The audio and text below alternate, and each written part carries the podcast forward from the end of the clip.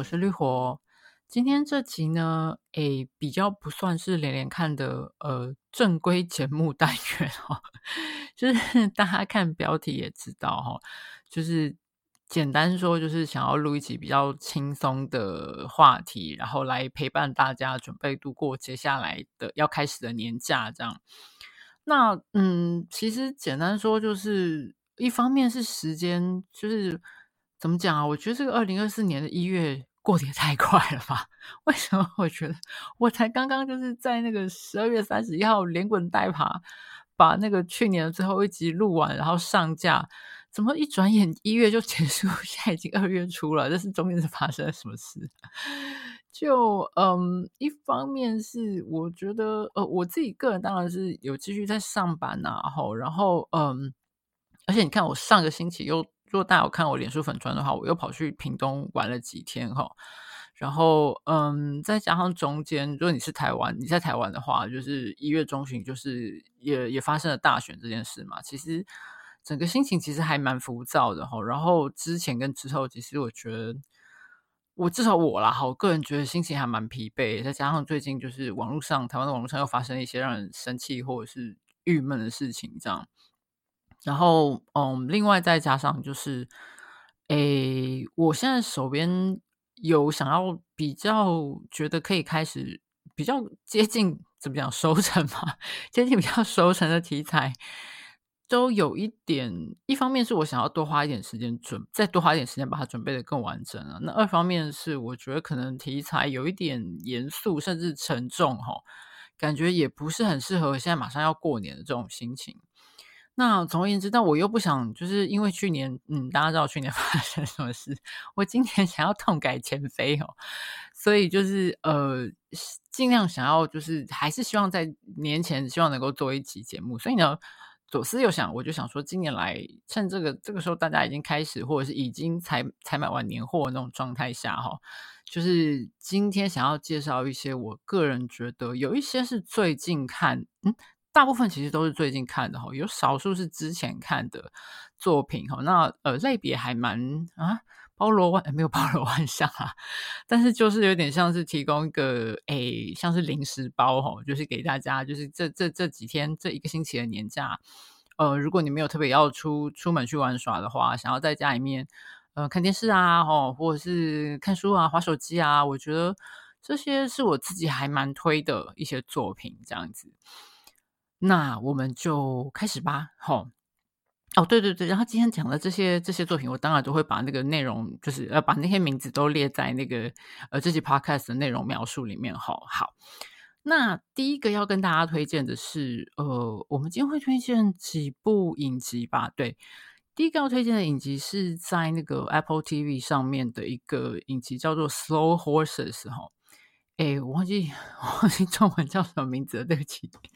就是查完又忘记哦。这个因因因为我们家没有没有 Apple TV，所以其实很不熟哈。那是前一阵子就是看到网络上面有人介绍。然后忽然发现，就是呃，其实里面大部分的演员我也不认识，除了那个主角就是 Gary Oldman 嘛，哈，然后那个呃 c h r i s t i n Scott Thomas，那这两个都是我觉得，尤其是 c h r i s t i n Scott Thomas，呃，我我我是还蛮喜欢他的这样。那 Gary Oldman 当然不用说，就是也是就是实力派演员。那另外还有一个 Jonathan Price。那就这几个算是比较资深的演员，我比较熟哈。那其他的其实不太认识，可是因为觉得好像题材有点有趣，那我们就找来看了，然后 一看之下就非常的喜欢这样。那 Slow Horses 简单说，它是一个讲说，嗯。它是小说改编的的的影集哈，它讲的是英国的谍报单位，呃，是 MI Five 啊，它这是有指名道姓 MI Five，它不像比如说，我们待会也会稍微再提到勒卡雷哈，它只有讲说就是，呃，就是英国的就是情报单位这样，它这次就指名道姓是 MI Five 这样子，就是呃，MI Five 就是管国比较是国内哈，比较像是国内的管国内的对内的就是情报啊什么东西的一个单位。那他们有一个像是类似像我我我那时候刚开始看的时候，我就开玩笑，我觉得那个 这个像是这个单位像是情报单位的庶务儿科哦，就是如果你有看过很久以前那个日剧的话，那个庶务儿科就简单说就是一些嗯，出了错，但是又还没有被炒鱿鱼哦，就是一个已经差不多要被淘汰掉，等于是把一些就是要该淘汰掉人的人丢去嗯下放，对，简单说是一个下放的单位哈。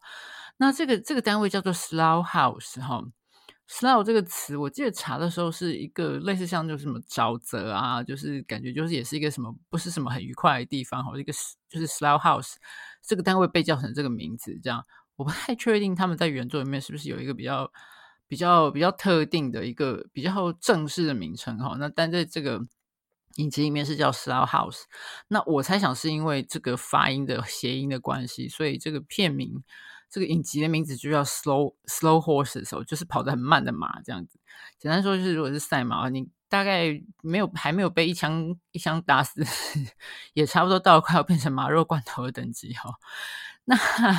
这个单位就是我们呃，它目前为止出了三季哈，那第四季是听说已经拍好，好像是今年底要上要上架这样。那它是，呃，像我刚刚说的，这是有原著小说的。那我看了这三季，看起来我猜想是一季是根据一本小说改编这样子。那因为英剧的那个集数比较少，我不晓得之前有没有跟大家聊过。那总而言之，我还蛮喜欢英剧的节奏，就是大概都是六到八集这样子。这个 Slow Horses 好像是，对，好像也是六集吧，这样子。那每一集看起来像是一本，就是原作根据一本书这样子。那然后我我看起来，我觉得那个原作的风格好像都喜欢用动物哈。那那个 Slow Horses 是第第一本书的书名。那因为它是影集，所以后来就沿用这个书名这个名字。可是第二季的呃原呃第二季的一个副标题是那个 A 诶，等一下，第二季是呃是 Sleeping Sleeping Lions 是是？然后第三季是什么？Real Tigers 吧，哈，就是总而言之就都是动物啦，哈。然后那看起来一季是根据一本书改编这样。那嗯，我们第一季一开始看到是一个年轻的主角，哈。那这个这个男这个演员我其实不认识，这样他是啊、Jack Lowden。好看，后来看了一下，他好像是苏格兰人，是不是？就是然后嗯，他本来看起来是一个诶，还蛮有蛮有嗯，看起来像是怎么讲，明日之星哈，就是充满干劲，有充满就是。就很很努力要往上爬的干员，然后但是一开就出一个超级大包这样子，所以就被很羞辱的赶到了那个这个这个被下放的这个单位这样。那这个下放的单位里面就有好就有一些都是一些看起来已经对就是被淘汰 都被淘汰掉的人哈。那其中这个单位的老大，这个单位的头头就是呃就是 Gary Oldman Gary Oldman 演的这样子。那重点就在于说，嗯，怎么说啊？因为其实。我我我我们看了三季下来，我觉得其实这个影这个影集对我来说最吸引人的地方就是就是 Gary Oldman 哦，他这个角色真的是我这个这个人物真的是实在是太就他看起来这个人物本身就是一个已经彻底怎么说啊，放给他烂掉的一个中年男人。哈那我们后来当然会慢慢看到，他其实之前是一个非常非常厉害的一个一个一个探员哈。那发生了一些什么事情，让他对对这个这个情报单位对 MI5 感觉到非常，可以感觉到他是已经非常的呃厌恶，或者是已经幻灭这样子。然后我我们后面会慢慢看到他为什么来到这样的一个单位，但其实他脑子还是非常清醒哦。可是就是他真的是这个人物塑造，虽然我们知道，虽然我看的时候我知道这只是就是剧组给他的打扮哦，可是真的觉得从你透过画面几乎都要感觉到这个人身上传散发出一种，比如说他都没有在洗澡，也没在换衣服啊，然后就是偶尔会在他的办公室，因为他办公室呃像英国的很多建筑，他们房间里面都是是有一个洗手洗手池的嘛，哈，就是呃洗洗手台这样。就可能就在洗手台，就是稍微把腋下洗一下 这样子啊，然后就穿那种看起来很脏的，应该就是那个已经洗到已经已经都没洗的颜色都已经变的那种吊嘎，或者是那个破破洞的袜子啊，然后就是动不动一天到晚就在喝烈酒啊，就是，然后我不知道 Gary Oldman 为了这部戏是嗯、你要说为戏牺牲嘛，就是他变成一个非常一个看起来很邋遢的身材哦，因为就是那个肚子，就是就是。嗯，对，就是尤其是如果你看到他在比如 IMDB 上面那种档案照片，看起来很帅哦，一个很帅的阿伯这样，结果现在变成一个超级邋遢的，头发也看起来都没在洗啊，然后就是哇，那个那个这个人的样子就是完全的就是跃然跃然眼前这样，然后重点是他讲话非常的，他嘴巴非常的非常的贱，然后来到他这个单位里面，当然因为都是一些嗯之前出过大包的，或者是做事做得很糟糕的，或者有什么问题的，就是一简单说都是一群问题人物就对了。然后可能除了问题人物之外，可能就是那个也没有什么做事能力也很差啦。然后所以他对他们讲话都是不假辞色哈。然后他每次出场的时候，呃，其实，在第一季里面他的戏份并没有那么多。可是他每 每次出场的时候，他讲话看了都会狂笑，我实在是真的非常好笑。这样，那嗯呃，然后这个系列我觉得那个 Apple TV 的中文字幕翻译还算不错，尤其是第第二季，我觉得稍微有一点点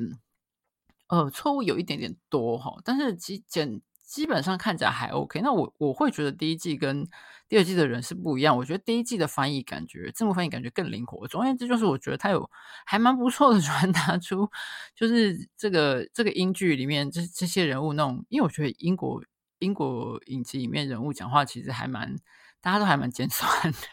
跟我们对那种英英国人的某一种刻板印象有一点有一点蛮搭的齁。那然后这一群嗯，然后翻译就是我觉得那个翻译字幕还算翻译的不错，有传达出那种感觉。然后这一群就是简单说，都是一群 loser 和一群鲁蛇这样。那我觉得英剧有趣的点也在于说，假如说今天是个美剧的话，可能还会试图找出这些 loser 里面怎么说啊，比较正面或比较积极，或者是比较励志的的面向哈。可是我觉得这部戏，嗯，基本上是不会做这种 事。他对这些人都还蛮，就是嗯，怎么讲？他嗯，没有说把他们写到。呃，我我的意思就是说，他们不会故意想的，好像我们是一群什么 loser 鲁蛇大大联盟，我们要什么什么小兵立大功之类的。那基本上其实没有这些事。在这出戏里面，虽然他们也是莫名其妙的，因为因为我们主角是在这个单位嘛，所以莫名其妙的还是会有些案子落到他们身上。那他们当然也是很努力，尤其是我们这个男主角，他一直很努力的想要就是。怎么讲？咸鱼翻身哦！他对于他为什么落到这个单位，他感到非常的不平。他还是想要在这个业，这个他还想要当一个好的探员，想要走出他一条路。尤其他自己的阿公哈，就是那个 Jonathan Price 演的那个人物，他其实阿公是一个传奇的探员，所以他其实很想就是怎么讲，客少祈求哈，继承家庭的衣钵。所以那那那他他们很努力的在在查案子或在干嘛的过程中，你们你还是会看到一些他们就是很掉漆的部分，你就会深深的觉得说，哦，对哈，这些人会被。可以下放到这个单位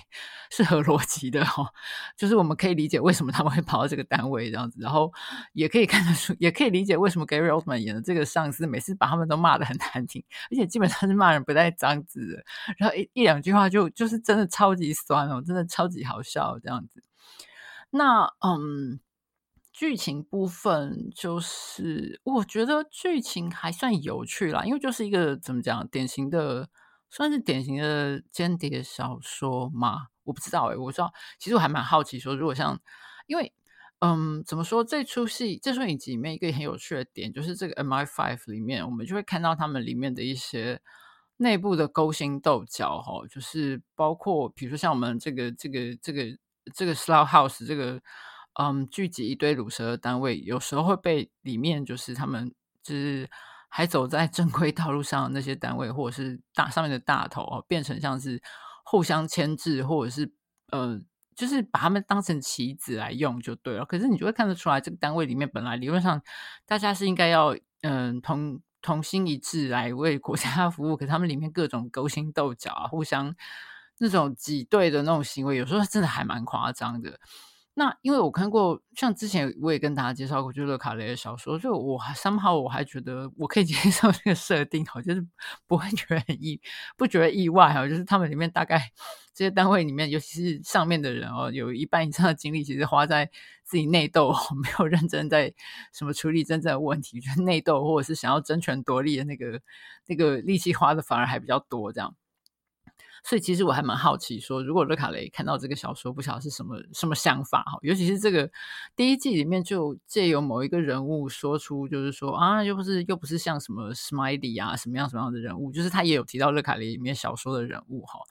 那我想这难免啦，因为你在英国，如果你是写这种谍报题材的的小说的作者，你不可能去避免掉勒卡雷的影响。也许我没有去查，但是也许也许这个作者他也是勒卡雷书迷之类的哈。啊，顺带一提，就是我稍微查了一下资讯，就是看起来就是这个原作的作者他也有参与到这个，嗯，就是这个影影影视化的这个改编过程哈。所以我觉得整体来说，我猜想我没有去找小说来看哈，但我猜想应该是还蛮，呃，符合原作的风格这样子。那总而言之，就是嗯。三季看下来，我觉得非常的意犹未尽哈。那第二季开始，那个 Gary Oldman 的那个戏份变多，可是我个人相对来说没有那么喜欢第二季，就觉得嗯，Gary Oldman 可以不要那么。呃，主动的涉入查案，他还是在旁边稍微推动一下，然后讲一些酸言 酸语就可以了，就很有画龙点睛的效果。但是重点是，然后到了第三季，可以看得出，嗯，不知道是他们的那个什么，呃，预算变多还是怎么样，就是那个场面会变得更大哈。那那个，嗯，怎么讲？转简单，反正总而言之，就是我觉得三季看下来还蛮有趣的哈，就是还蛮希望看他看到第四季的。然后，而且再加上。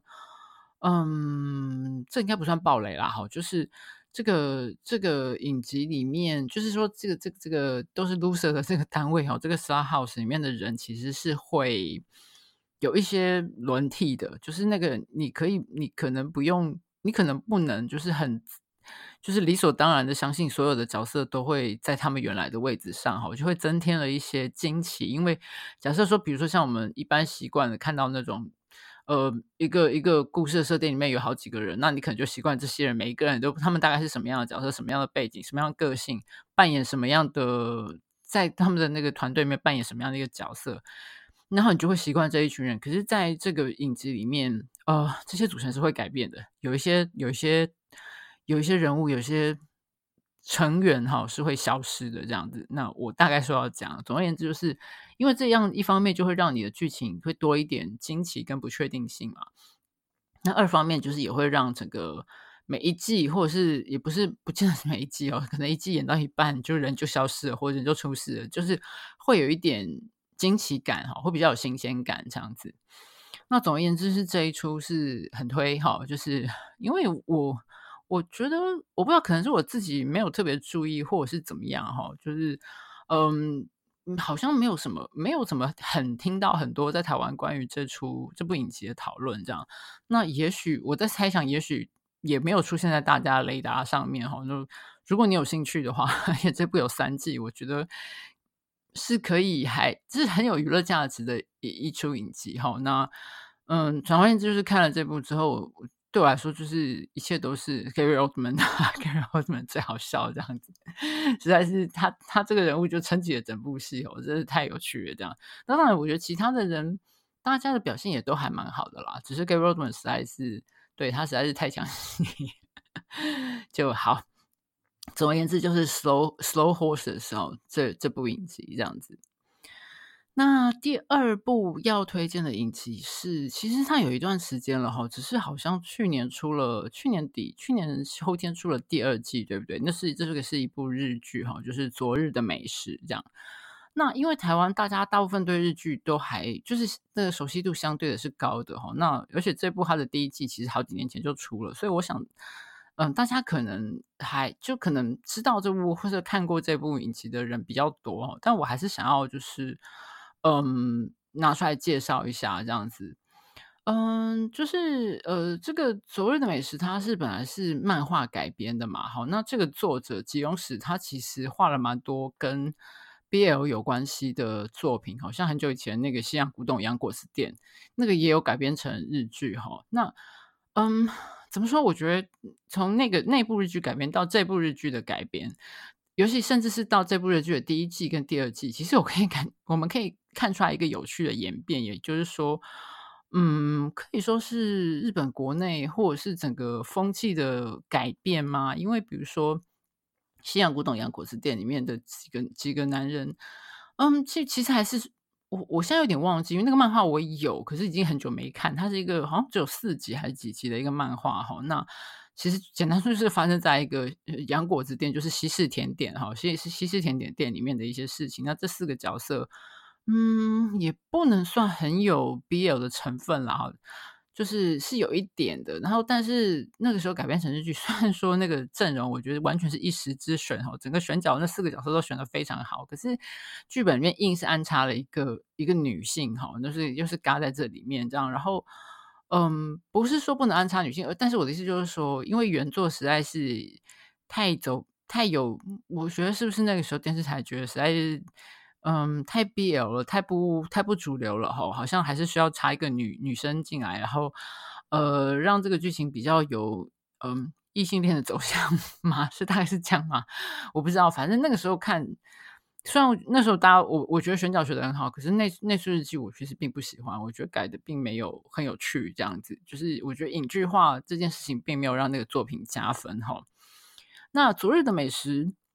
我之前就有看过漫画，虽然这这部我没买，因为对我来说有一个问题是，就是它每一画里面，嗯，哦，就 如果大家不知道啊，简单讲一下《昨日美食》，其实就是讲一对呃，大概四十岁上下的一个一对呃同性恋男性男同性恋伴侣哈，在日本，那呃其中一位是其中一个是律师，那另外一个是美法师这样子，那呃这个律师是一个非常。嗯，怎么讲？非常务实，也非常认真的一个人。他简单说，这个故事的前提就是说，呃，因为我们没有办法，比如说养儿防老，哈，简单说没有养儿，没有办法养儿防老。那我们都已经到了中年了，所以我们要好好的，就是。呃，省也不能说省吃俭用，但是就是不要随便乱挥霍哈，多多存点钱，为了我们的老后做打算这样子。那他自己就是一个会做饭的人，然后他也没有什么事业心，所以他在一个事务所工作，就是他的什么事情都可以做，但是他的那个要求就是他每天要准时下班，然后他下班之后他就跑去买，就是就是去那种卖便宜的，就是去 简单说就是去精精打细算的去买买食材，然后回家做饭。然后，那这个故事每一话里面就会讲不同的食物，所以就是说，每话里面至少在漫画里面哈，就会有很多页都是我要跳过，因为他就是告诉你说今天这道菜是什么，然后我怎么做。那因为我自己没太做菜，看那个做菜部分对我来说是没有什么意思的，所以我就会跳过。所以。虽然那个时候我一度，那时候我觉得那漫画还蛮有趣，可是不会特别想买，因为我觉得漫画中间有很多一整本里面，我有很多页对我来说是没有意义的，买起来好像有点有点浪费钱哦。那时候是跟朋友借来看这样子。那后来呃前几年改编这出这个漫画改编成日剧了嘛？我记得好像是在应该是在深夜吧，因为这个哈在日本来说不算是很主流的题材，应该是不会在那种什么什么九点啊这种大的这种。呃，最热门的档时时间就是档期，哎，不是档期，就是这个时段，对对对，不会在这个时段上片哈。那呃，那时候选角大家出来就是西岛秀俊嘛，那西岛秀俊不用，那他演那个律师，那整个型啊，整个风格啊是都很像啊，又是个帅哥这样。那他的演他的伴侣那个美卡斯的是那个呃，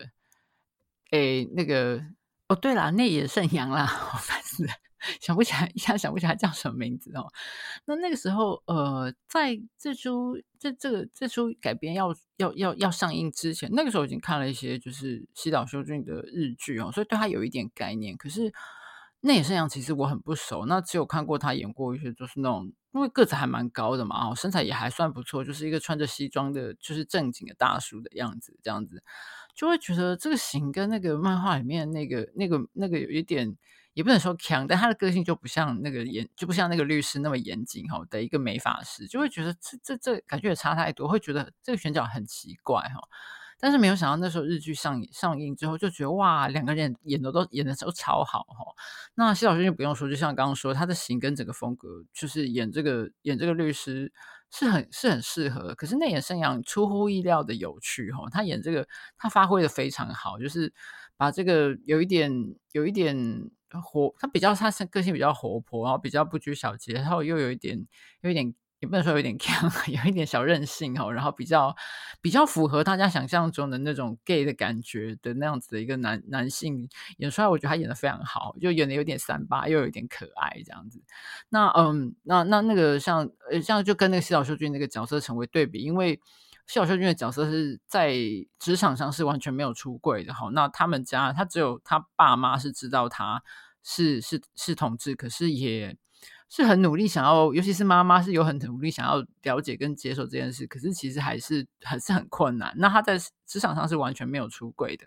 那不像那个美发师这一边，他在他在职场上，因为一方面也是因为美发业比较没有那么。感觉是比较可以接受这样的事情，所以他他是没有特别隐瞒他的性向，然后他的同事们也都知道他有一个就是固定的伴侣，他们两个住在一起。那这个伴侣是个律师，什么什么，就是像我们一般的很很很可以理解的，就是一般你跟你的职场上还不错的同事会会会聊的话题这样子。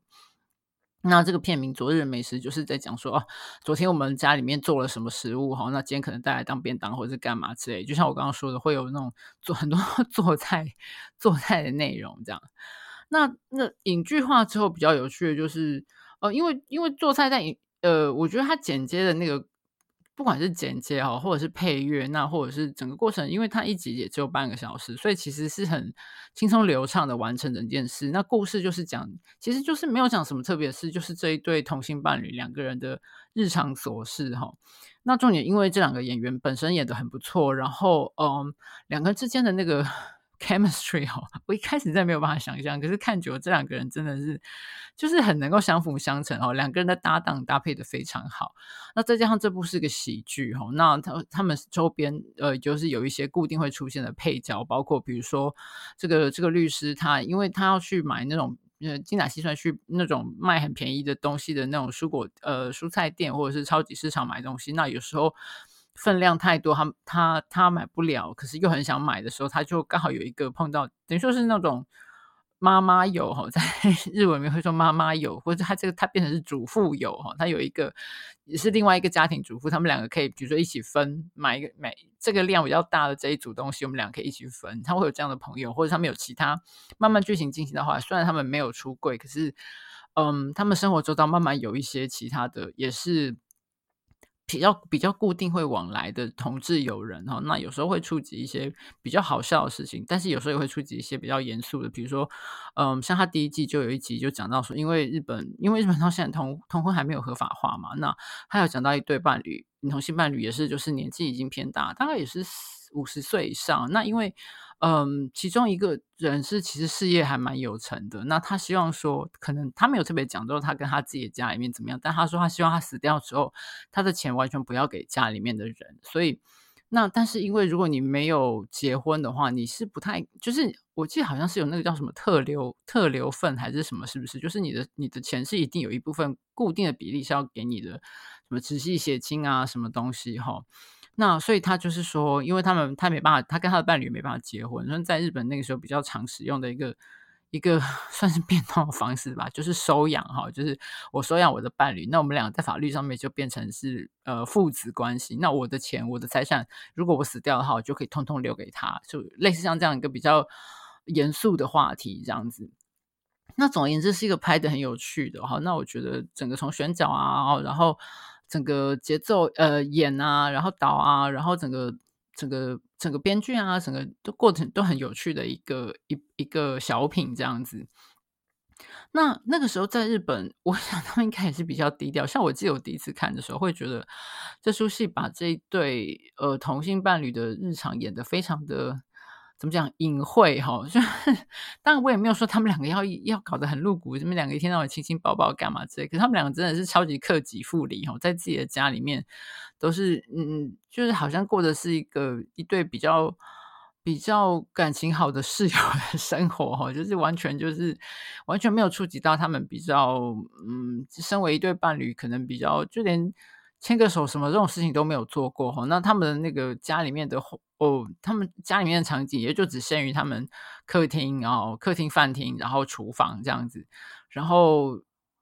我记得整季我印象非常深刻，只有一次出现卧房的。画面，而且是卧房的一小角，是因为其中一个就是他们这对伴里面其中一个人就是感冒了哈，然后卧病在床，然后另外一个人去做东西给他吃，所以只有这样子一小小的一角，就是这个卧房 这个地方感觉俨然是一个怎么说，一个禁地哈，就是不能不能呈现在画面上，这样就是很隐晦。那我第一次看的时候会有点觉得，可是我后来想想，我觉得就是你也不能，我觉得他们也是也是想要就是用比较温和的方式，能够让更多的。观众接受这个话题，然后慢慢，也许有可能慢慢扩展。怎么说？打开这个同温层吧，大概是这样。那那个时候好像就是在日本的反应是还蛮好的哦。那我不知道是有除了应该是有扩及到除了一般所谓的腐女哈，就是专门喜欢看 BL 的这样子的，应该有打打出这个观众圈哈，所以就是反应都还蛮好。所以后来第一季后来有出那个，就是我觉得类似像就是特别篇哈，虽然在 Netflix 上面它是把它当成第一季跟第二季哈，那第二季它所谓的第二季是我记得三集还是四集吧，就是等于是那个。他那那几集是讲他们日本过年，就是元旦哈，他们叫正月，其实其实是是西历的一月哈，就是元旦那几集，他是把它放成放把它讲成第二季，可是它其实只是一个算特别篇这样子，所以就又拍了这个嘛。那后来还拍了电影版哈，然后接下来就是我去年的秋天就第二季就正式就就就又出了这样子，那。然后看了第二季之后，你再回去看第一季，什么时候就会可以感觉到，就是我觉得这个可能是这个影集受欢迎了哈，然后慢慢打开了一点大家的 接受度哈。那第二季的感觉就会比较就会更活泼一些哈，他们两个的对话会更，这两个人的对话会更活泼一些。虽然还是没有什么，比如说身体的。身体的接触，当然什么搂搂抱抱是根本不可能的哈。然后，但是就会有一些内，像尤其像内野山羊的角色，就会变得更三八一点。然后后来也有看到，就是他们的就是接受采接受访问的那个说，就是内野山羊就有说，那个导演有让他就是做一些比较自由的发挥哈。那我们就会看到一些一些比较，就可能可能在在那个。对话里面，他们台词里面可能会讲一些原本没有的一些冷笑话啊，或者是甚至好故意在那个他们有，我记得有一有一幕是在那个温泉旅馆里面，然后结果那也是就是故意要闹那个呃那个西岛秀俊那个角色就在那边追他，结果他 追的追到一半，他的脚就踹到那个家里面那个房间里面的家具，然后就说哦好痛，就那边 完全就是没有在剧本里面的话，他们还是继续演下去，就是当然第二季就是感觉整个整个就好像一个。怎么说？一个运作很运作很流畅的一个一个机器哈，然后越来越顺畅，然后就是开始出现一些更有趣的变化哈。那整个气氛也更加的轻松，跟第一季那种，嗯，虽然是讲一些小确幸哈，但是还是有一种，就像我刚刚说克己复礼哈，就是 都有点怪怪的哈。那第二季就是开始有比较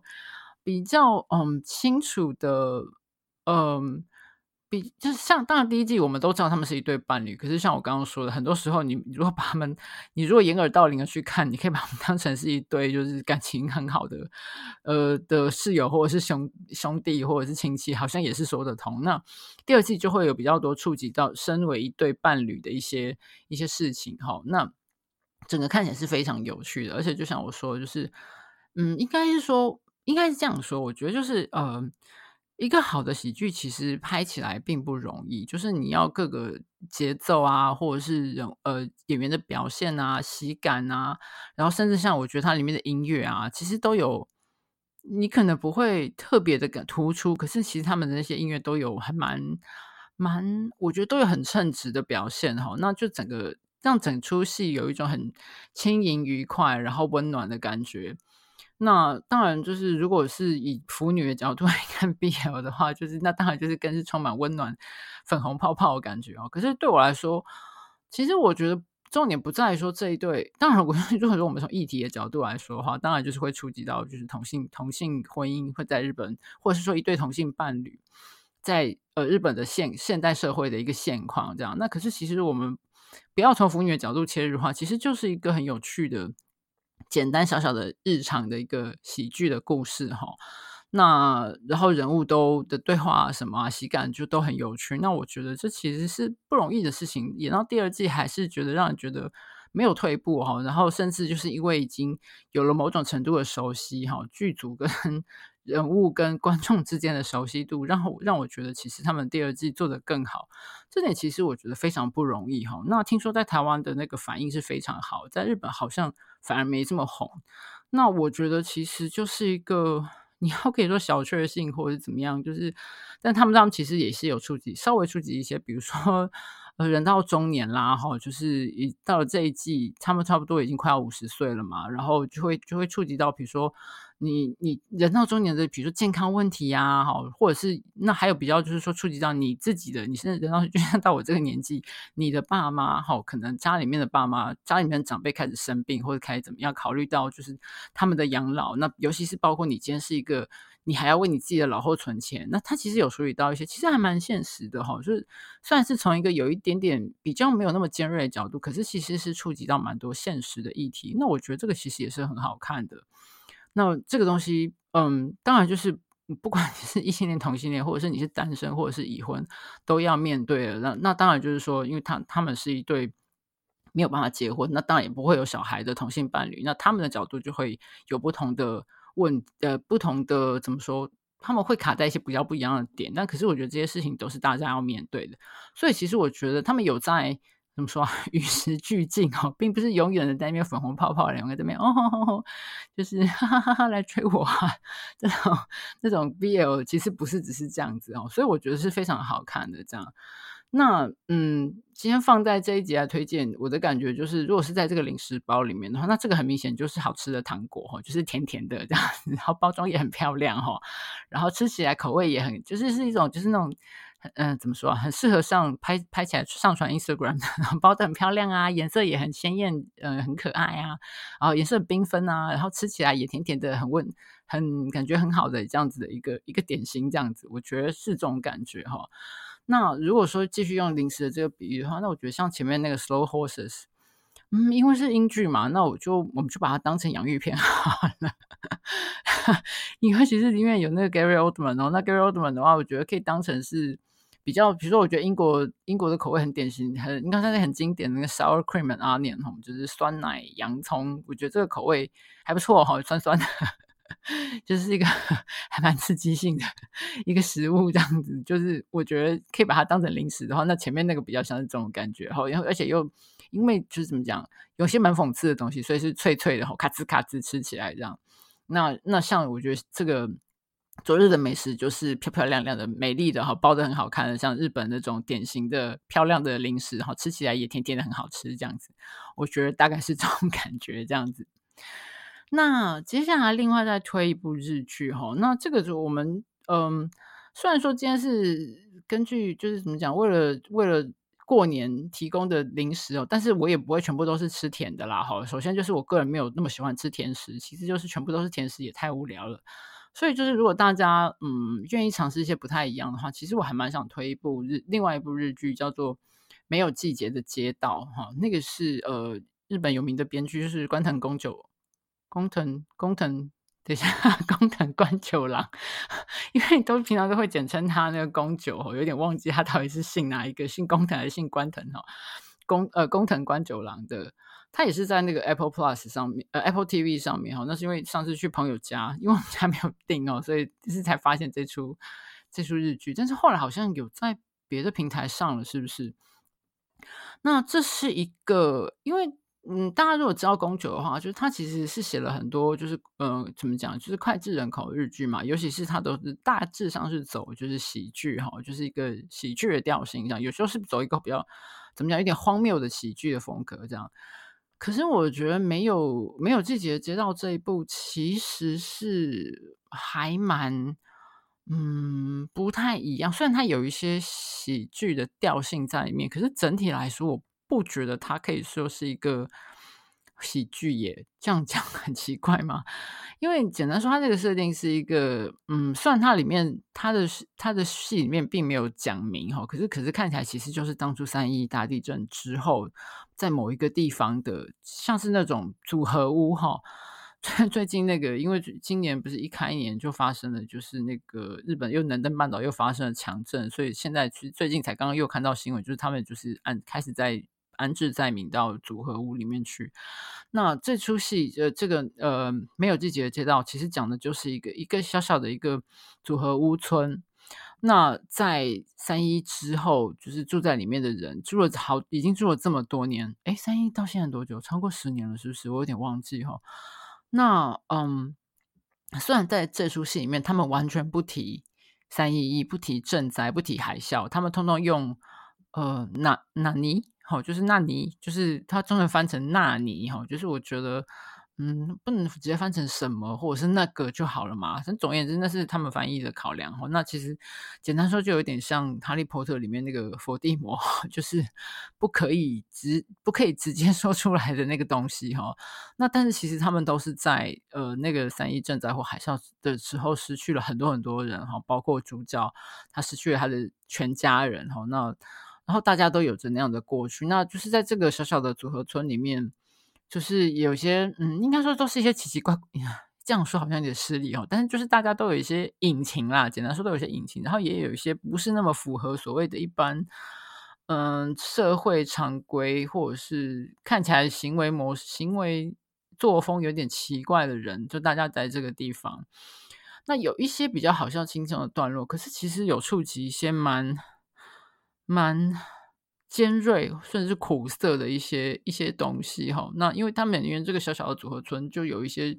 比较聚焦在其中几个家庭嘛，那有几个 家庭的事情看了，其实我真的看看到胃痛哎，就是 就是看了好生气哦，就是因为我真的知道事实事实上真的就是有在发生这些事，所以才看了这这样子写出来，真的让人觉得很崩溃，就是。可是因为是宫九，他又不是用一种比如说控诉的手法去写，他就是用一种几乎是类似一种荒谬的方式去呈现这些事哈，然后就让你整个整件事情看的，因为我不想爆雷哈，我就不说了那么 specific，不会说的很特定，说是发生什么事。可是有其中有两三个，尤其有一两个家庭、一两个人物的故事，真的是看到就是我看到这就就很崩溃，很想尖叫这样子哈。那而且我觉得整体来说，这其实是一个嗯。除了就是里面人物的遭遇并不是那么的温馨温馨感人哈，那其实有整体来说，我觉得某一个程度上其实是讽刺的，因为在这个因为这个组合屋理论上当初是一个过渡的嘛，哈，就是但暂时的安安置灾民的这样一个地方，可是十一世往，这群人有点像是因为他们各种原因，可能他们也没有办法找到就是好的工作，就搬离这个地方，然后或者是就是。用用一个比较失礼，或者是比较嗯，就是就是概概括的说法，就是有点像是在社会边缘的人哈，所以他们就是一直在这个这个，虽然理论上是应该是临时，可是就这样一直凑合着过了下来，过了这么多年的一群嗯边缘人，然后。然后，嗯，可是到了有朝一日，这个地方，这个村子到最后是要被这个 这个临时的组合屋，其实是最后是要被拆除的。那这些人最后就必须被迫要四散。那有一些人，他们就是离开这些地方之后，每一个人。的去向，有些人真的就没有什么地方可以去，或有些人离开不久，本来在这个地方还可以自己 function 哈，自己可以自己过的人，那在离开离开之后不久就出问题了，就甚至就就就死掉了，或者就怎么样了哈。那其实这是一个很，嗯。我不知道，因为我不知道这这部在日本，因为我觉得这个视角哦，不是从一个温馨励志，也不是从一个感人或者是正面阳光的角度来讲讲这整件事情，必然不是一个讨喜的角度。那再加上，在今年一开年又发生了能登半岛强震这件事情，所以我觉得这样子的去触碰这个议题，其实是非常的尖锐的吼。那我觉得应该是在日本不是非常讨喜，而且也不是那么多人喜欢，或者说甚至有一点禁忌，因为现在又发生了新的震灾。然后，可是有时候会觉得说，是不是这样子？当初对，因为震灾刚开始的时候，大家互彼此互助，或者是因为灾民大家强韧的韧性，就这样子熬了下来。可是，在过了一年、两年、三年、五年、七年之后，他们的现况其实已经没有什么人去注意，或者是说。或者是说，呃，在政府的层面上来说，就是已经没有在管他们了，就是觉得这些人应该已经要自立了哈。那到了这个时候，等到有朝一日我们要把这块地拿回来哈，可能要盖什么东西？如果 现在在台湾的话，很可能就是要盖房子，好像卖或者什么之类，要都更或干嘛的。那这群本来就在赈灾，可能在赈灾之前就不是过得非常好，然后赈灾之后就掉到社会的边缘，然后一直卡在这个卡在社会边缘的这个组合屋。里面过日子、苟且过日子的这些人，最后还是被扫出了一个所谓呃社会主流社会运作的那个轨道，被扫出去哈。那其实我觉得看的是很酸涩的，所以我会觉得，嗯，就我就觉得要看人哈。就是我觉得如果你你可以，你想要看一些不太一样的东西的话，我觉得这出戏其实是很很很很值得一看的，你会看到一些不太一样的角度，这样。那呃，我觉得宫九这两年似乎就这次他慢慢有开始走一些，我觉得还蛮尖，不能说尖锐，还蛮讽刺。像他最近才又在一个在在又推推出了新作嘛，哈，就是那个什么，哎，那个叫什么？是极度极度不妥，是不是？就是 extremely in the extremely inappropriate，哈，这个这出戏这样子，那。这个礼拜才刚上第一集哈，也是用一个那 那这出当然就是一个比较夸张的喜剧，但是也是用一个比较讽讽刺的角度去看一些社会现象那样。那但是是有一些让人哈哈大笑的地方。那不像没有没有季节的街道，其实是从一个比较，就像我前面说，我觉得它是一个还蛮还蛮苦涩的角度，或者是还蛮尖锐的东西去，然后用一个很不太一样的，然后甚至是荒谬的角。的视视角去呈现这些事情哈，那我觉得其实还蛮值得一看的。这样，那它当然就跟呃昨日的美食那种甜甜甜的果糖果是不一样的。我觉得它有点像是很酸，好像那种日本那种拿来包饭团那种又酸又咸的梅子，我觉得像是这种感觉，或者是嗯很很涩的橄榄哈，吃到也许吃到最后有一点回甘，可是。对，它是一个，它不是一个那么容易入口的，但是我觉得是一出，我个人会觉得还蛮值得推荐的。那演员都是有很多是宫九的老班底哈，那有这大家都是就是呃怎么讲，就是实力派演员哈。我我真的还蛮喜欢这一部作品的，所以就是如果大家没有注意到的话，有兴趣，我觉得可以找来看看这样子。那接下来第四个作品也是呃影集哈，就是这这个影集其实我很我很喜欢，而且其实我一直很想要嗯找机会或者是写点东西来跟大家推荐，结果一直就没没有机会或者没有灵感哈。但是其实结果前几天我又我终于因为因为看到他新一季的那个预告要出了，所以我就终于在那个脸脸书粉专上贴了，就是那个一个波兰的影集叫《迷阵》哈，迷就是那个诶。谜题的谜哈，镇就是小镇的镇这样子。那这个影集目前它在它在我是在 Netflix 上面看到的哈。那它目前有两季，那最近就是看到那个预告，就是第三季是这个月底要出，我就超级兴奋这样。那这是一部我相信在台湾很冷门的，我不晓得在国外怎么样哈，是一个很冷门的影集哦。就是嗯，因为你看它的预告或是什么，其实你看不太出来它的重点，而且如果你看简介。嗯，好像是什么小镇上面发生的凶杀案，其实这个一点都不稀奇哈。光是 Netflix 上面就有一大堆不同国家的，因为像那种什么刑侦啊，或者是凶杀啊、罪犯啊，就是这种作品，这实在是多到就是满地都是哈。就是像那种平常我们说一个一个招牌掉下来就会打到很多个这样，我觉得在 Netflix 上真的到处都有，一点都不稀奇哈。那这个是当初是别人介绍我看的，然后我看了之后，嗯，怎么说啊？就是嗯。我觉得有趣的是，这个影集，你如果是因为它步调很慢哈，然后嗯，你可以说，如果你想要习惯那种比较快节奏，或者是很很激烈嘛，很煽情嘛，反正就是如果习惯是一个比较强烈风格的的的作品的话，可能会觉得有点闷哦。可是我我的感觉是，如果你耐心的看下去，如果你喜欢它，你耐心看下去的话，你到了第二季简直会有。超级不一样的感觉哦，那几乎是一种得到奖励的感觉，奖励你的忠诚哦，一直一直认真的看到后面，因为，嗯，怎么说啊？就是他第一季看起来就只是他，呃，如果你去找他的那个简介哈，他第一季就是讲一个就是八零年代初在波兰的一个小镇哈，那发生了就是凶杀案，那嗯，主角是一个诶从。大城市来到这个小镇的报社的一个年轻记者，跟他的太太哈，新婚的太太这样子。那嗯，这个，然后哦，另外还有一个主要的角色是这个这个这个小这个报社里面的一个，诶，他已经退休了吧？还是快要退休啊？一个就是比较老的记者。那八零年代那个时候的波兰，我忘记他们已经开放改革了吗？就是。还是可以，那应该还是一个是一个很强烈的，就是所谓那个铁幕之后的共产国家的样子哈。那呃，很多事情是我们现在不太能想象，或者是包括他们一些什么机构，比如说包括他们死掉的那个凶杀案死掉的其中一个人是一个什么共青团之类的哈，那种就是那种党党党党职系统里面的干部什么之类哈，那个对我们像在台湾，至少在台湾看起来是一个很陌生的设定哈。那嗯，当然就不用说时代背景什么的，我不知道就是如果今天破烂人看会不会觉得，因为那是我第一次看的时候，其实那个视觉效果我是觉得有一点点刻意哈，会不会是不是？故意要找走，嗯，也许也许波兰还可以找得到一些，就是留留留存着当年，就是呃八零年代初的时候，那个时候还是一个嗯嗯穷还相当穷困的一个共产国家那样子的痕迹的的。比如说建筑也好啊，或者是装潢也好啊，或者是大家打扮也好啊，总而言之，那时候我觉得我会觉得那个画面本身有一点点好像刻意走复古的感觉哈。可是，可是这不是重点哈，因为后来发现这个案子就是大家也知道嘛，就是类似像这样的故事，在小镇里面难免就是会牵扯到很多，因为镇太小了哈，就是大家彼此都有那种。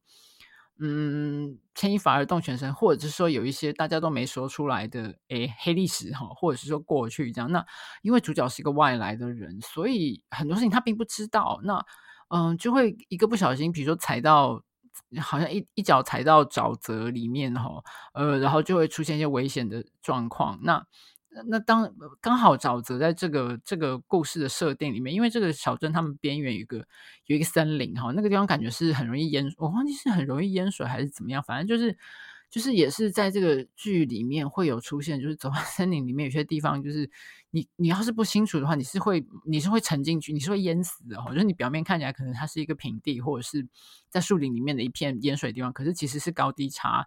就我觉得那个就是一个很具体而为的象征，说这个小镇的怎么说啊？底下的那种各种浮流，或者是黑历史，或者是狗屁倒灶的事情哈。那嗯，第一季看完我是觉得还蛮有意思。虽然就是说那个故事的中间的那些情节的转折，有时候你如果第一次看，可能没有办法完全跟上哈。可是我那时候是还蛮受这出戏吸引的。可是真正发现精彩是精彩在第二第二季出了之后哈。嗯，第二季是他第二季的那个标题，它也是叫迷阵哈，可是这叫迷阵九七哈，就是时间一下跳了十几年，跳到一九九七年了这样。那这次的主角也是一个从大城市来这边的，来同样同样这个小镇的那个一个女警哈。那但是呃，第一季的一些人，包括那个原本年轻的记者，现在已经不怎么年轻了哈。他，然后还有那个原本的老记者，现在更老了哈。然后有的没的，然后有些人又重复出现。那大时代改变了，因为已经到了快要千禧年的时候，就是那个呃波兰，诶，我忘记去查他们的那个历史，但是那个时候应该已经就是已经开放很多，已经应该已经不再是一个共产专制的国家了哈。又有开始各种商业化的转变啊，什么什么哈。那可是，当然很多很多过去的旧的一些呃余孽嘛，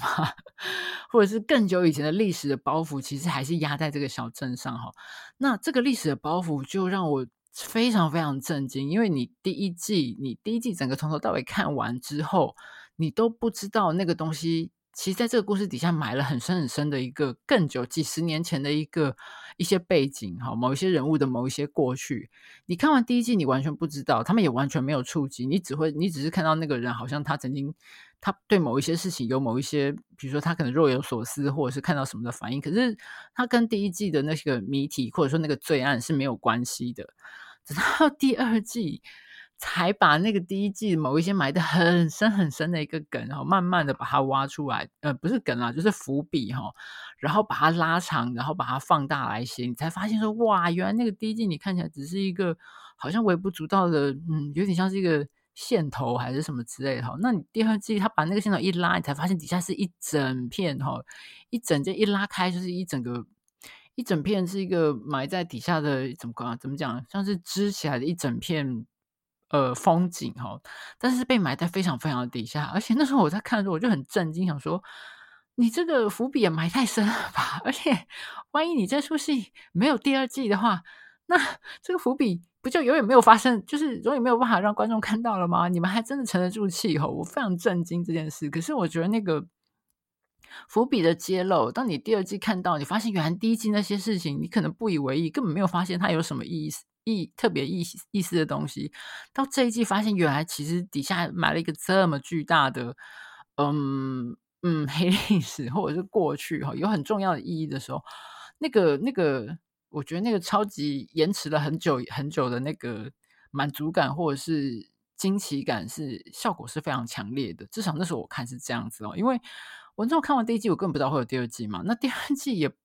中间跟第一季又隔了好久，所以总而言之，就像我回到刚刚说的那句话，就是哇塞，你们这个编导也太赶了哈！就是你们这个伏笔可以埋到，就是一个搞不好根本就不会被有机会揭开这个状况，我觉得好震惊哦。那第二季的案子，嗯，而且第二季的案子最后真相揭露，会让你有一种被锤到、被锤到一拳锤到肚子，或锤到心窝呢，哇！有一种郁闷的感觉哦，虽然真相大白，可是那个真相大白不会让人家喘出口大气，而是我又说哇，一拳抱一拳被打到胸心窝，就哇抱着胸口抱着肚子，很很很很很闷哦，很难受的感觉这样子。但是我觉得非常精彩，所以嗯，然后看到这次看到那个第三季要出，我真的超级兴奋，而且好像听说第三季就是。算是完结吗？好，那那看到第一季、第二季的很多就是固定的人物又出现，所以我我个人是超级期待哈。现在虽然这个他们也月这个月底才要出，所以那个年假来不及看哈，但是。年假期间，大家可以先把第一季跟第二季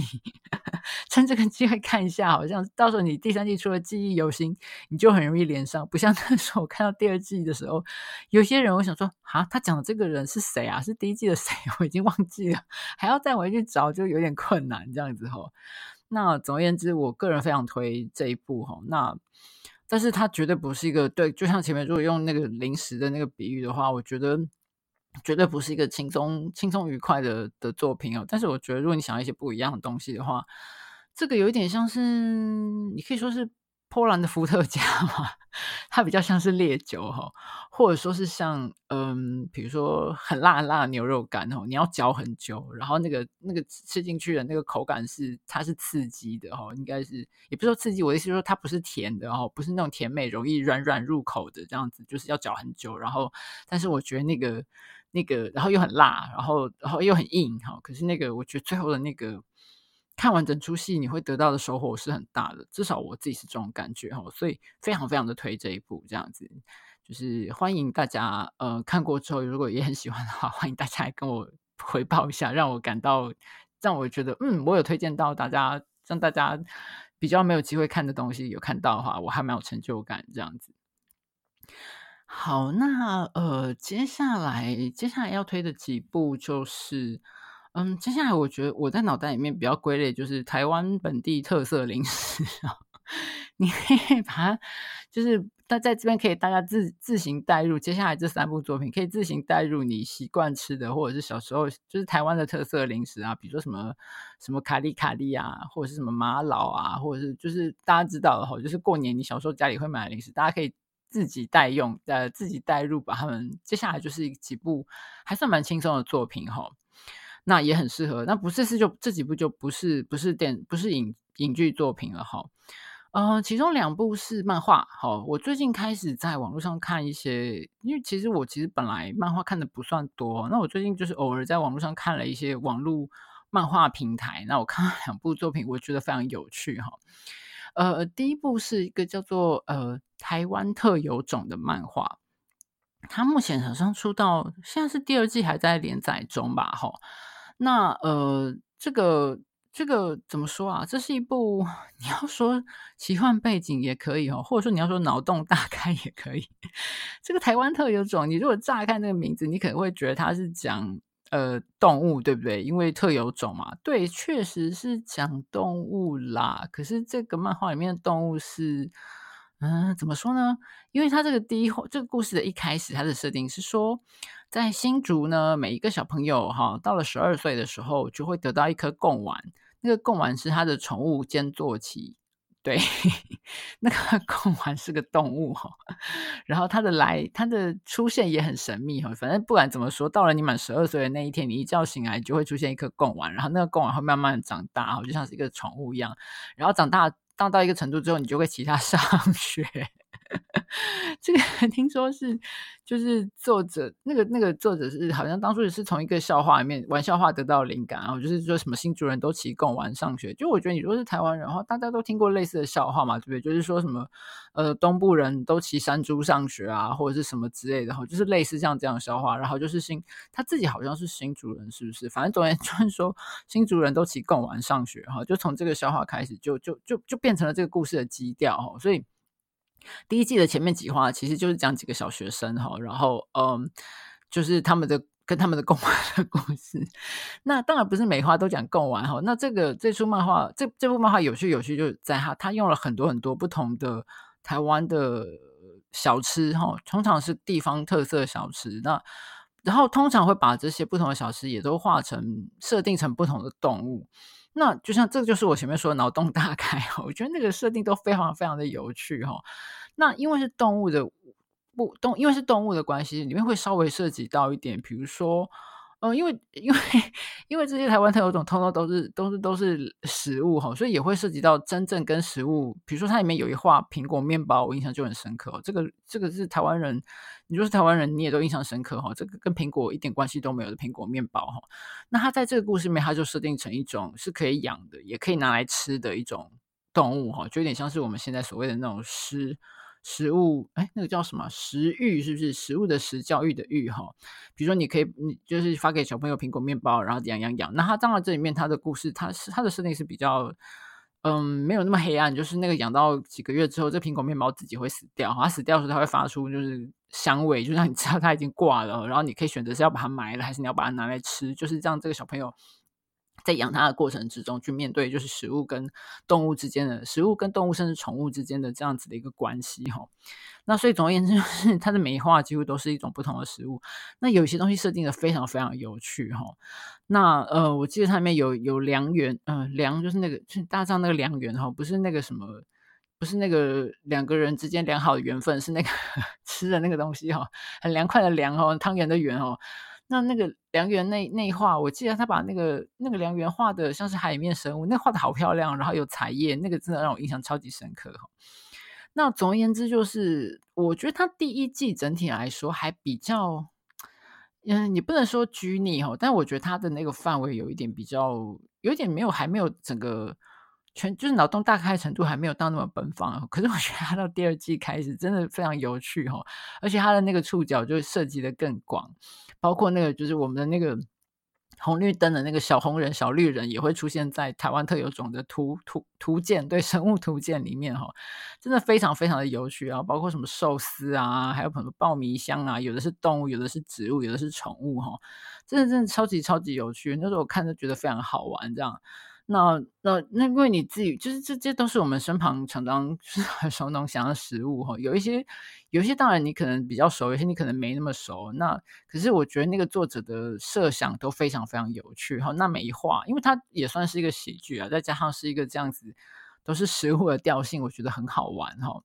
那像比如说他有一话讲到说，还是在讲 贡丸这件事啊，因为这几个小朋友他们后来到第二。第二季就诶上国中了吧？对，第二季就上国中了。那他们有有哥哥哈，哥哥好像是高中生。那它里面设定是说，因为在这些贡丸在新竹是大家可以直接骑哈，因为新竹有风，那个风会怎么讲协助你们就是。呃，有点像维持你们的交通安全哦，但是有时候那个风也是不太能够、不太能够控制哦，有时候把你吹到一些奇怪的地方去。但是你如果要骑共玩去外县市的话，你是要考 驾照的哦。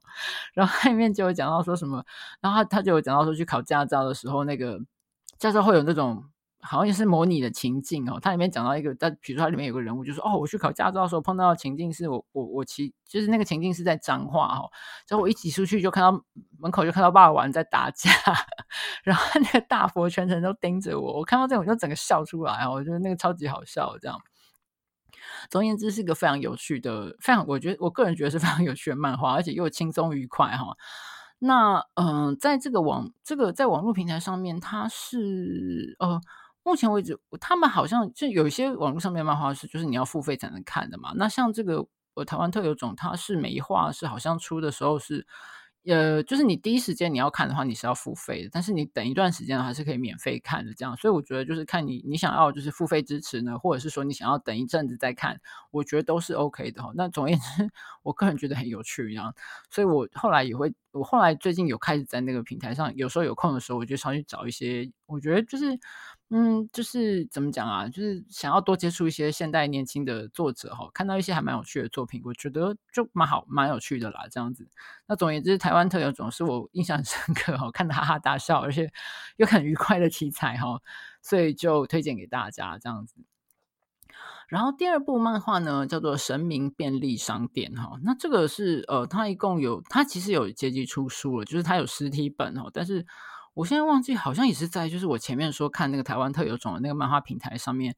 呃，因为他们去年底有整理一个，就是怎么讲，类似像什么台湾漫画观察跟推荐哈，观察评评论跟推荐那样子的一个一个专题，其中好像有一篇有一篇文章有提到，就是生命便利商店就推荐这个这个作品，因为其实我对台湾的，就是现代就是年轻的漫画创作是非常的不熟，所以我其实都不知道。那他推荐的一些作品，我有到处设法去找来看，有一些我觉得还蛮有趣，那有一些可能没有办法在网上，嗯。我现在好像也没有办法在网上免费看到或什么之类。那总而言之，那个神明便利商店就是我在他那个文章里面推荐看到的，然后去找。那他已经出书了，而且那时候相当看起来是相当的畅销哈。那现在在网络上也有，你去线上平台是可以可以看到全文的这样子。那神明便利商店的这个作者谢东林，我其实之前有印象，我有看过他画那个叫什么？是魔法少女。入伍是不是？他就是讲的那个设定，就是有点像是，也是像要当兵那样子吼，就是当兵的设定。可是里面都是女生，而且是用魔法，就是他们的战斗战斗的战绩是魔法这样子。那个故事那时候我在网络上就有，那时候有看到他在画，所以我对这个人是有印象的这样子。那呃，这是这个神明便利商店是，嗯，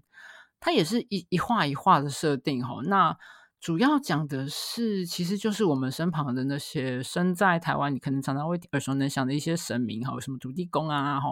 什么财神啊，哈，文文昌帝君啊，还有什么妈祖啊，哈，就是这些。那他的故事设定是设定在一个对便利超商这样子。那这个超商的店员是一个妈祖麾下的弟子，等于像是他这个故事，算他这本书只有两两集，哈，那我觉得他的世界观设定还算蛮完整，他有。他有在那个故事进行的过程中有稍微说明一下。那总总而言之，就是这个便利商店的这个店员，他是妈祖麾妈祖麾下的弟子，哈，他还在修炼。那修炼到一个修修炼到一个程度之后，他就可以变成正式成为神明，哈，那有自己的庙啊、信徒啊什么之类的。那 里面他这个这套漫画真的超级好笑啊，就是而且我觉得。嗯，怎么说？在看这个漫画的过程中，我就慢慢的，因为在看最近在看这些网网络漫画的那个过程中，我就可以慢慢的感觉到，就是不同媒介上面的漫画，或者是说作画的风格跟重点的走向不一样哈。比如说，嗯，像网漫，我觉得相对来说，当然条漫就更不用说，我比较没有在用手机看，我还是在电脑上面看哈。所以我看的有一些啦，有一些作品是同时你可以在手机跟就是它的形式是你在手机上看，跟在电脑上看，就是它算是偏向条漫那样子。那条漫当然不用说，它的那个构图啊，跟它的那个呃，怎么说？对，它的构图跟它的，因为它没有翻页这件事的话，就是一直往下滑，一直往下滑，不像我们传统看书看漫画。我觉得那个跟它的构图跟它的分镜，那个是绝对有很大很大的影响的哈。那台湾特有种还比较不是那样，它还是比较像是我我我这种老人 习惯的漫画哈。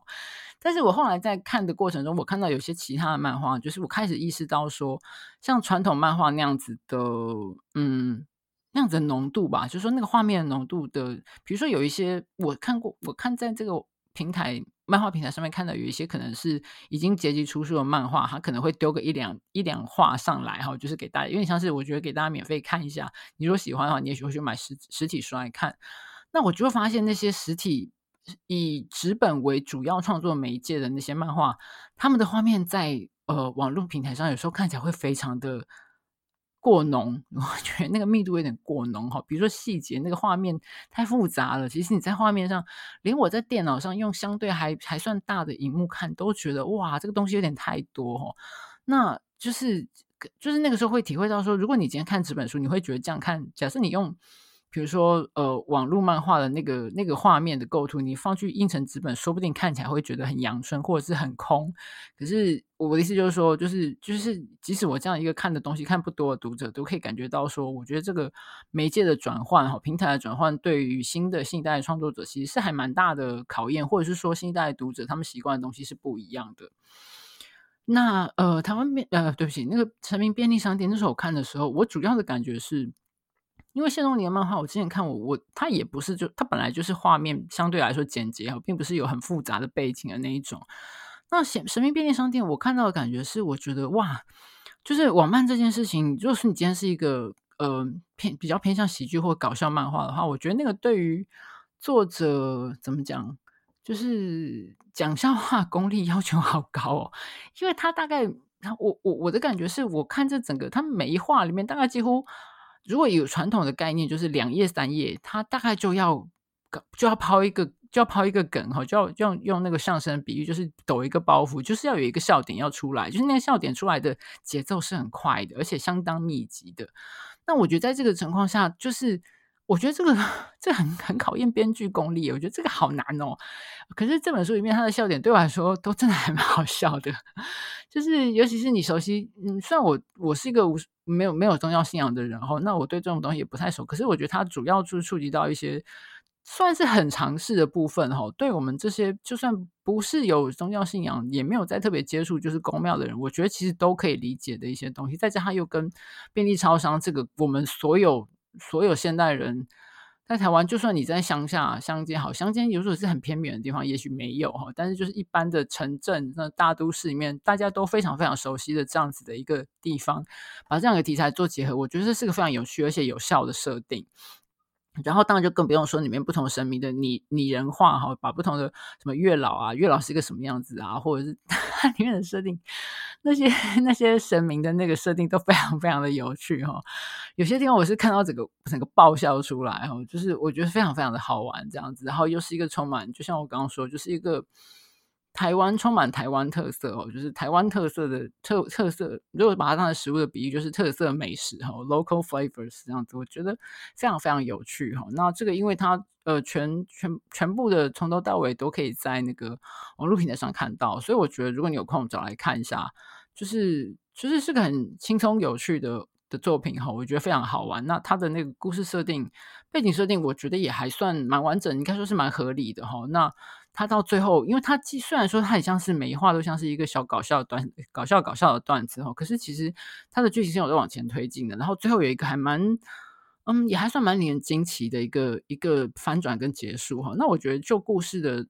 的结构来说，其实是一个还蛮完整的一个一个故事，这样那还蛮有趣。就是除了搞笑之外，然后令人印象很深刻这些神明的拟人笑的造型之外，整个故事我觉得讲的还不错。好，那我还蛮喜欢的这样子。所以也可以推荐给大家这样子。那最后呢，今天我们终于要讲到一本 书了哦。对，就 是就是，虽然虽然，因为大家知道嘛，连连看主要是聊书的哦。就算有时候，因为去年到后来，就是常常有点不务正业，也也没有空，就是不太，已经很少介绍书了哈。呃呃，这次就是我们今今天的零食包哈，最后要介绍的是一本，其实已经出了两年。两年有没有超过两年啊？就是我是前年买下来的哈，一本书叫做《菜场搜搜神记》哈。那那个作者是苏林哈。那其实我我对他其实不熟哈。那个时候我买这本书其实也是一个直觉吧哈，就是因为我自己又没有在上菜场，我也我也不太会做饭哈，那就是对这种东西其实还蛮不熟悉的。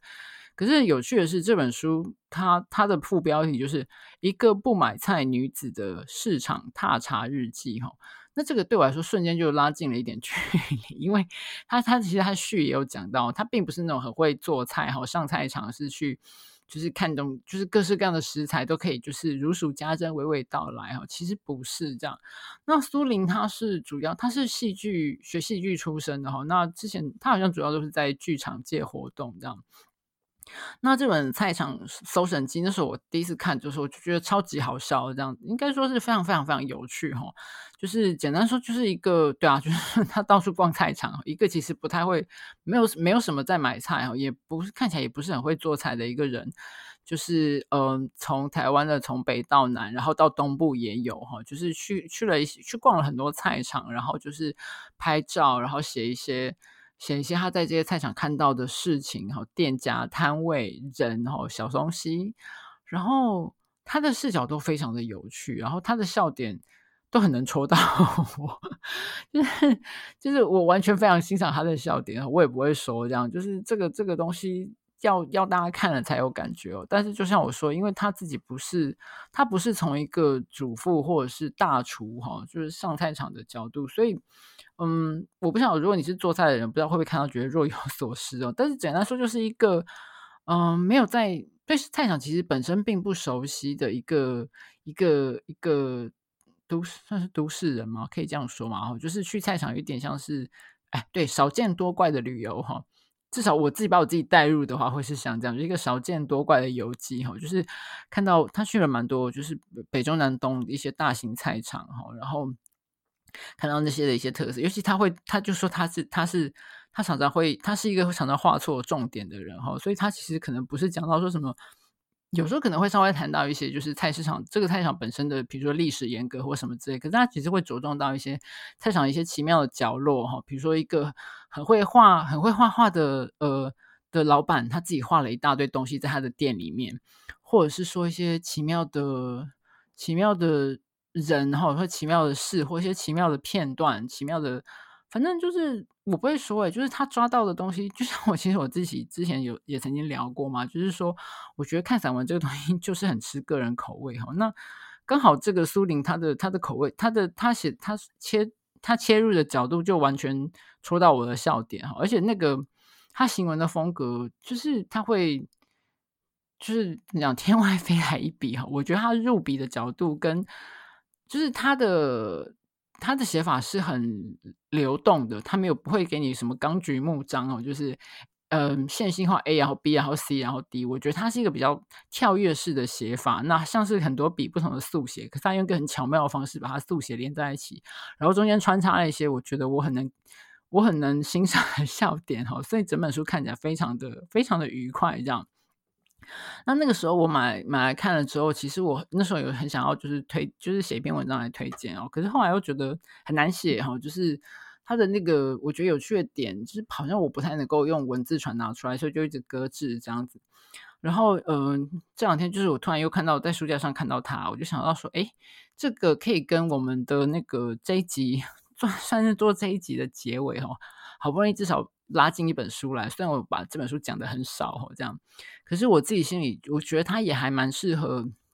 这集在我脑袋里面意象，因为我刚刚其实，在就是要录这集之前，我在找说这集的封面，因为这一集没有书啊，除了这本《菜场搜神记》之外，像大家知道，我之前每一集的封面大概呃主要都是拍我介绍的书嘛，哈，